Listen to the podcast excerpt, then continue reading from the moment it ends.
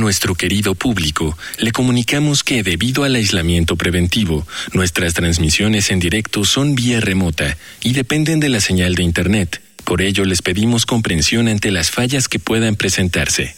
Gracias por compartir estos momentos en casa con Radio UNAM y la revista de la universidad. Bienvenidos al suplemento radiofónico de la revista de la Universidad de México. Yo soy Elvis Liceaga y este mes en la revista de la universidad estamos haciendo una serie sobre trabajo. Y el día de hoy me acompaña Isi. Ella es una de las secretarias colegiadas del Sindicato Nacional de Trabajadoras y Trabajadores del Hogar. Bienvenida, Isi, ¿cómo estás? Buenas tardes, un gusto estar aquí con ustedes y, agradezco el espacio eh, para dar a conocer el trabajo eh, ya que pues el trabajo del hogar es uno de los más civilizados y desprotegidos y con mayores violaciones a los derechos laborales. Eh, efectivamente, como lo dice Elvira, soy una de las tres secretarias generales colegiadas del Sindicato Nacional de Trabajadores y Trabajadoras del Hogar Sinactrao y pues aquí diciendo las problemáticas que tenemos con nuestro sector. Claro, dime una cosa, Isi, ¿cómo fue que se crea este sindicato y que se suman todas estas voces y personas como tú y como María de la Luz y otras mujeres que deciden pues organizarse y formalizar una lucha ¿Cómo es esa formación? Sí, surge a través de la necesidad de varias compañeras. El sindicato eh, se constituyó el 15 de agosto de 2015 eh, con más de 100 compañeras de diferentes estados de la República, eh, viendo toda esta necesidad que tenemos sobre los derechos laborales, de los contratos por escrito, o sea, la falta de estos derechos, donde a pesar de que hay diferente, más bien ya se ratificó el convenio 189, sigue habiendo estas violaciones a estos derechos entonces, a partir de ahí, pues decidimos constituirnos como sindicato para llevar esta voz a los tomadores de decisiones, dar a conocer a Sinactrao en los diferentes estados de la República para que más compañeras eh, conozcan eh, por qué la importancia de organizarnos como, como sindicato eh, para tener esta, esta voz se haga en una sola y llevarla eh, pues para, para que se cumplan estos derechos que ya están en la ley federal del trabajo, pero pues siguen siendo ambiguas eh, porque en la práctica pues es otra cosa. Claro, hablemos un poco de esto que está aprobado legalmente pero que en la práctica no se lleva y las personas a quienes ustedes dirigen esta comunicación no nada más es informar a otras trabajadoras o trabajadores del hogar, sino también que se escuchen los empleadores, que son quienes pueden decidir y tienen la responsabilidad y, la, el dilema y, y la, el poder de decisión de respetar o no respetar las leyes, ¿no? Así es. En México somos alrededor de 2.4 millones de personas trabajadoras del hogar. Eh, representamos el 4.1% de la población económicamente activa eh, y el 6.8% de la población asalariada. Y pues como Sinactrao celebramos, eh, como ya bien se sabe, el 3 de, julio que entró en vigor el convenio 189, el cual pues establece lineamientos y compromisos que el gobierno mexicano debe cumplir para garantizar el respeto a los derechos humanos laborales de las compañeras eh, trabajadoras del hogar. Sin embargo, pues nuestras exigencias para su implementación están, están en el garantizar eh, el programa de de afiliación a la seguridad social que, ya funcione y que conocemos, pues que también está, eh, sigue en un programa piloto. Eh, esto también, eh, pues debido, ¿no? A, la cobertura, pues que, que no se está difundiendo como debería, debiera ser. Entonces, si es necesario pues estar eh, siguiendo trabajando en coordinación con, con, el IMSS, con la Secretaría del Trabajo, para llegar, llevar a cabo ¿no? y reduzca esta, esta brecha salarial que las compañeras eh, pues sepan ¿no? Eh, el registro, la importancia de, inscribirse al programa piloto de la seguridad social. por ejemplo, un dato importante, ¿no? que para marzo de este año el IMSS reportó en su registro 27.297 personas trabajadoras del hogar inscritas al instituto.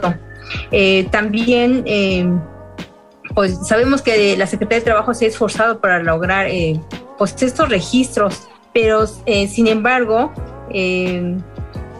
por ejemplo, hay de nuestra parte, más bien continuamos como Sinactrao y vemos que, que hay a la fecha 3.000 347 personas trabajadoras del hogar, eh, pues afiliadas eh, hasta la fecha, ¿no?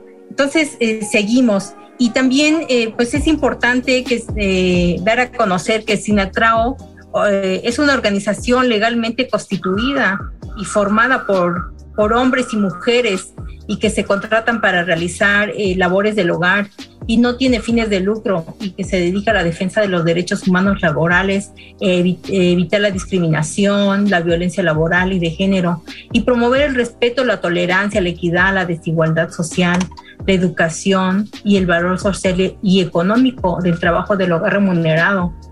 Eh, también eh, pues velar por el mejoramiento de la calidad de vida de las personas trabajadoras del hogar, esto pues a nivel nacional, como bien lo mencionaba, eh, y también impulsar una cultura laboral más justa en México y que permita garantizar el respeto a las personas trabajadoras del hogar y disminuir pues esta, estas brechas de desigualdad.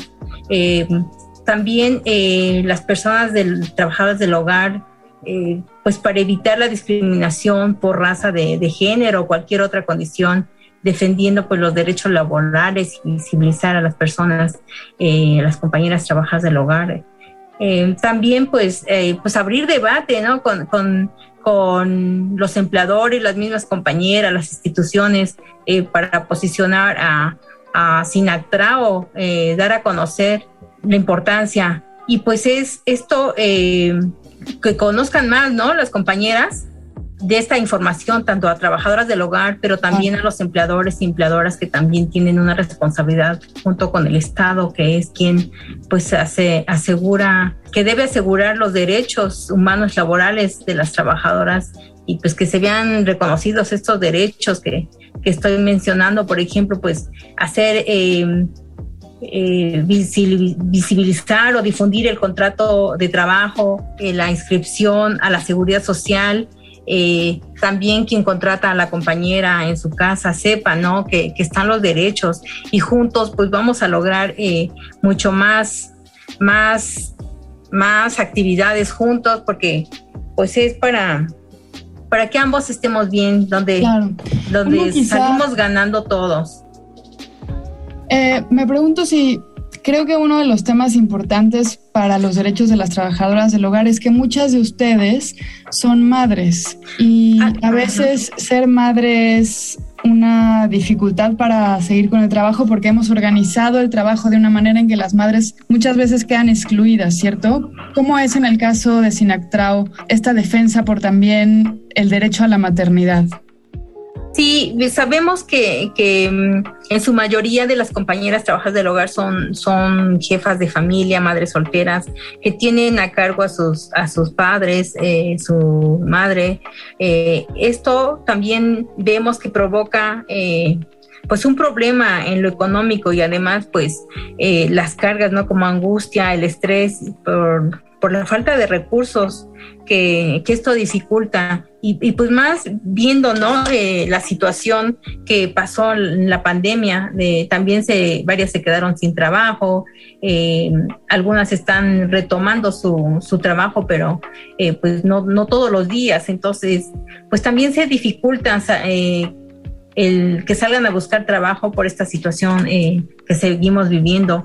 Es una de una situación que sigue pues en desesperanza, por decir, aunque ya se está regularizando, pero pues sí, eh, como bien lo mencionaba, eh, seguimos siendo eh, pues lo último para colocarnos en un trabajo, ¿no? Y desde el sindicato, pues tenemos programas, pero el programa de colocación, pero está en reestructuración precisamente para cuando alguna compañera eh, se coloque, pues ya vaya con, con, estas garantías, ¿no? Que es el contrato de trabajo, eh, la inscripción a la seguridad social, pero también se da la, asesoría a los empleadores por si tienen alguna duda eh, de qué requieren para solicitar a una compañera trabajadora del hogar, ya que también cuando se coloca aquí las compañeras, pues están, están capacitadas, tenemos sus documentos en orden, todo esto le da formalidad eh, las compañeras que están afiliadas eh, también se sienten respaldadas por el sindicato. Pues es una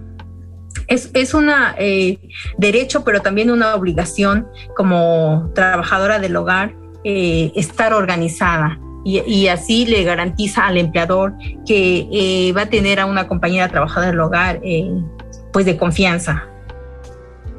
¿Y cómo puede un empleador acceder a toda esta información que mencionas? Por ejemplo, la elaboración de un contrato. ¿Eso es algo que ya existe como fijo o es algo que se escribe entre la empleada o empleado y el empleador? Sí, eh, nosotras como sindicato contamos con, con, dos contratos, uno de entrada por salida y otro de planta, a donde se especifica eh, eh, la fecha de entrada, se especifica las actividades que, va a hacer la compañera, el salario, se especifica también el horario de, de, las jornadas, las actividades. todo esto se firma en, cuatro tantos, donde el empleador se le queda uno y a la compañera se queda otro y otro al sindicato.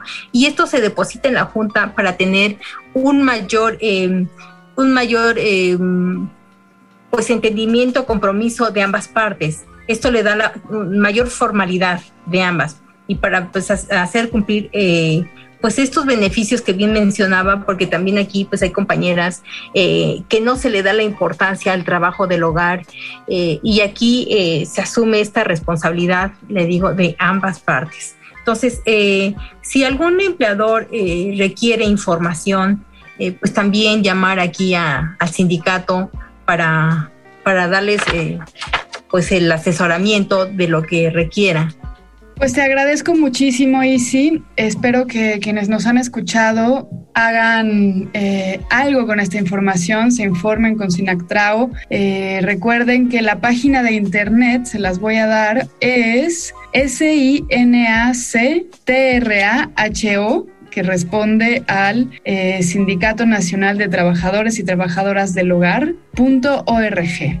Y ahí ustedes pueden informarse para llamar, para seguirlos en redes sociales y para ser un empleador decente y contratar a trabajadoras y trabajadores del hogar con todos sus derechos laborales. Muchísimas gracias, Isi. Ay, muchas gracias a ti. Hemos llegado al final del programa. Si quieren leer más sobre trabajo, les recomendamos los artículos Queremos el pan y las rosas de James Oppenheim y Razones por las que nunca volvería a ir a una entrevista de trabajo de Cel Cabrera.